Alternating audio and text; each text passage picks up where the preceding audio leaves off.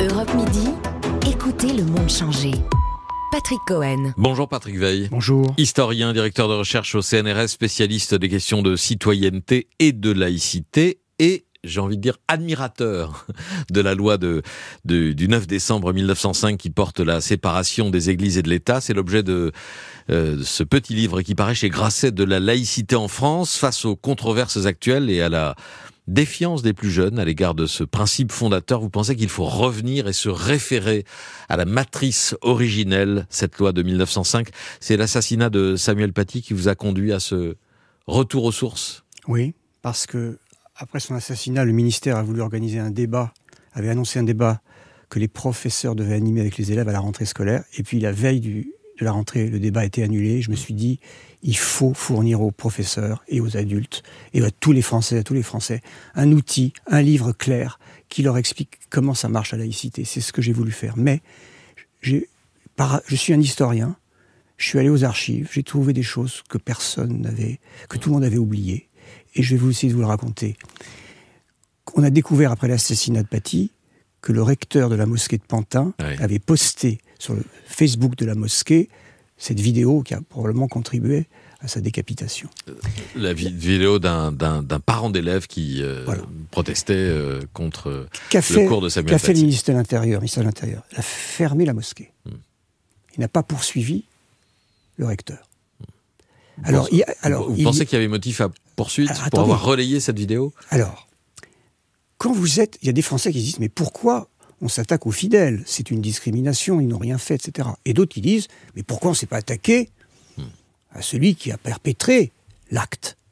Eh bien, s'ils avaient lu, s'ils avaient connu la loi de 1905 et ce qui s'est passé dans l'application de la loi dans les années qui suivent et ce que je raconte dans le livre, ils auraient trouvé qu'il y avait une solution.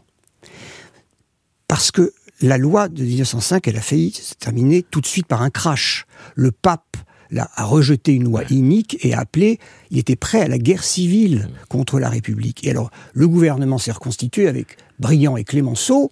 Ils ont décidé d'intégrer la masse des catholiques dans la légalité, que le pape voulait mettre dans l'illégalité, mais de s'attaquer à des euh, cardinaux, des archevêques, des curés, qui appelaient à des violences contre les citoyens, et notamment contre les profs, contre les instituteurs, contre les programmes scolaires, qui menaçaient les enfants de leur priver de première communion s'ils allaient étudier certains livres à l'école, les parents de la confession euh, et de tous les sacrements, eh bien, Clémenceau et Briand se sont attaqués à ces, euh, cet épiscopat qui appelait à la violence et ils ont été condamnés à des peines d'amende, voire de prison, au titre d'un article, l'article 35 de la loi de 1905, et notamment si on appelle à, résister à l'exécution des lois ou à soulever une partie des citoyens contre les autres. Il y a un autre article, l'article 34, qui protège les instituteurs. Hmm. Eh bien, interrogé au cours du récent débat au Sénat sur cet article 35, Monsieur le ministre de l'Intérieur a déclaré, je le cite, Quant à l'article 35 de la loi de 1905, il n'a jamais été utilisé par aucun gouvernement. Ce qui est vrai. Ce qui est faux. Je viens de vous expliquer. Ah oui, il a été utilisé il y a un siècle. Mais vous vous rendez compte mais, mais, pas récemment. Il est tombé, en, il est, dire il, est tombé en désuétude. Mais il, existe toujours. Il n'est pas tombé en désuétude. Et c'est ce que je montre dans le mm. livre. Et je pense que les Français vont découvrir mm. des centaines de cas. Enfin, je les ai résumés, hein, mm. mais d'applications qui parlent à la situation d'aujourd'hui. L'appel à la violence de la part des ecclésiastiques. Vous savez ce qu'a dit l'un des penseurs de la loi? Il a dit La formule l'Église libre dans l'État libre ne signifie rien, à moins qu'on ne précise bien le sens des mots. L'Église religieusement libre dans l'État politiquement à l'abri de ses menaces. Hmm. D'où la police des cultes. Parce que ce qu'on appelle cette, ces dispositions pénales, c'est ce qu'on appelle la police des cultes. Hmm. Alors ce qui est extraordinaire, c'est que si le ministre de l'Intérieur et le garde des Sceaux confirment après qu'il ne connaît pas cet article ne savent pas ce qu'il était possible de faire. Et notamment qu'on pouvait poursuivre cet homme. Mm. Vous vous rendez compte que si on avait dit on va faire comme Clémenceau et Briand, on va poursuivre cet homme et laisser les fidèles tranquilles. Eh bien, on réunissait les Français, ceux qui exigent qu'on s'attaque aux fauteurs de troubles, aux radicalisés, aux hommes ou aux femmes dangereuses qui s'attaquent aux lois de la République. C'est cela qu'il faut viser.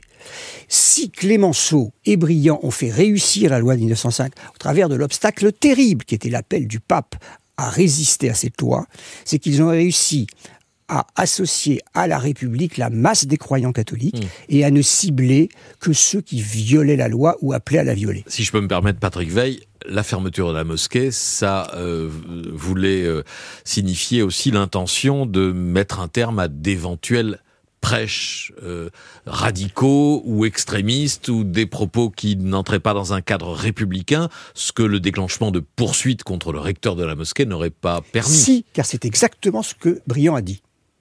Briand a dit il faut des peines spéciales pour les ministres du culte, donc des prêches, hmm. parce qu'il a dit, et je le cite, vous voyez, vous, vous, vous euh, il dit il est impossible de traiter sur le pied de l'égalité, quand il s'agit de l'exercice du droit de la parole, le prêtre dans sa chair et le simple citoyen sur une tribune. Et alors il dit, les, les circonstances du délit, l'autorité morale de celui qui le commet, euh, et, le, et, le, lieu sont des éléments dont il est impossible de tenir hmm. compte. On ne peut pas assimiler un discours de réunion publique où on peut être contredit avec un sermon, je le cite, c'est formidable, prononcé par un ministre du culte devant des auditeurs livrés inertes et sans défense par la croyance ou la superstition, aux suggestions d'une parole qui tient sa force des siècles et n'a jamais été affaiblie par la controverse. Eh bien, L'Assemblée nationale, la réponse de M. Dupont-Moretti, je ne vous ai pas cité, quand on lui a parlé, mmh. mais l'Assemblée nationale l'a supprimé pour, qu'il n'y ait pas de peine spéciale. Mais justement, Briand et Clémenceau avaient prévu, parce que quand vous parlez au nom d'une religion à des fidèles, vous avez une responsabilité morale plus forte. C'était dans le texte de la, c'est dans le texte de la loi de 1905, et j'espère que ça va le rester. Le récit historique est absolument passionnant, euh, Patrick Veil, parce que vous montrez à la fois, vous rappelez l'extrême violence de la controverse de l'époque, d'il y a un siècle, euh, l'Église catholique, vous l'avez rappelé, le pape, euh, la menace de guerre civile. Vous montrez aussi que cette loi était un modèle d'élaboration parlementaire porté par un homme pendant des années, euh, Aristide, Aristide Briand. Mais est-ce que vous admettez tout de même qu'il n'y a pas un siècle plus tard, des choses euh, sur ce monument à dépoussiérer ou à aménager euh, avec l'irruption d'une religion qui n'était pas installée euh, il y a un siècle et, qui est dépourvue d'instances de représentation, de patrimoine immobilier, donc il y a un problème de financement, une religion qui peut développer des formes prosélytes et politiques en exerçant des pressions sur des groupes d'individus. Est-ce que la République n'est pas fondée à se, à se défendre, à développer d'autres armes que celles de la loi de 1905 alors, vous avez cité par exemple des pressions. Il y a un article 31 qui dit, article 31. qui dit que si on fait pression sur autrui, là aussi personne ne l'a jamais mm. appliqué. Alors, vous avez le fait qu'il n'y ait pas de hiérarchie. Chez les juifs et les protestants, il n'y en a pas non plus. Mm. Ce que je veux dire, c'est que la loi, le pape a considéré qu'elle n'était pas adaptée à l'Église catholique, mais elle était très adaptée à des religions qui n'ont pas d'autorité. Donc, si vous voulez, je trouve que la priorité UTT, et là je suis tout à fait d'accord, il faut aménager ces peines. Il faut intégrer la modernité. Le site Facebook, évidemment, il ne l'avait pas prévu en 1905. Bon. Donc il faut évidemment que ces articles-là soient aménagés pour, par exemple, prévoir de, euh, pouvoir euh, inculper ou mettre en examen des gens qui, mettent, qui posent des choses sur euh, les médias sociaux. Mais vous voyez, la logique de la loi, elle était extraordinaire parce qu'elle s'attaquait à des individus et pas à la masse des fidèles. Et c'est comme ça qu'elle a gagné. Et, je dirais que il faut la garder en tête. Il faut avoir un principe. Il faut qu'une règle ait un sens pour qu'elle soit, elle devienne adoptée et aimée même par les citoyens, parce que ce sont des citoyens catholiques qui allaient dénoncer le curé. Vous comprenez? Hmm.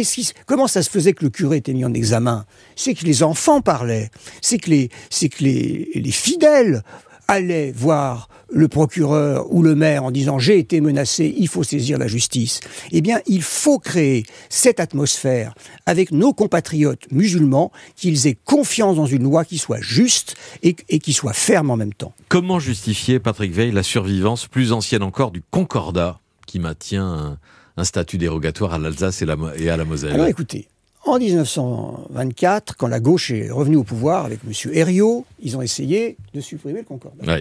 Ça n'a pas marché. Qui date de Napoléon, hein, 1802. Alors, parce que comme la loi de 1905, quand elle passe, bah, l'Algérie est française, d'ailleurs la loi officiellement s'applique à l'Algérie, mais l'Alsace-Moselle est allemande. Bon. Donc, elle ne s'applique pas, et après, ça ne marche pas. Bon. Alors, à la commission Stasi, on en a parlé. En 2003, 2003, oui.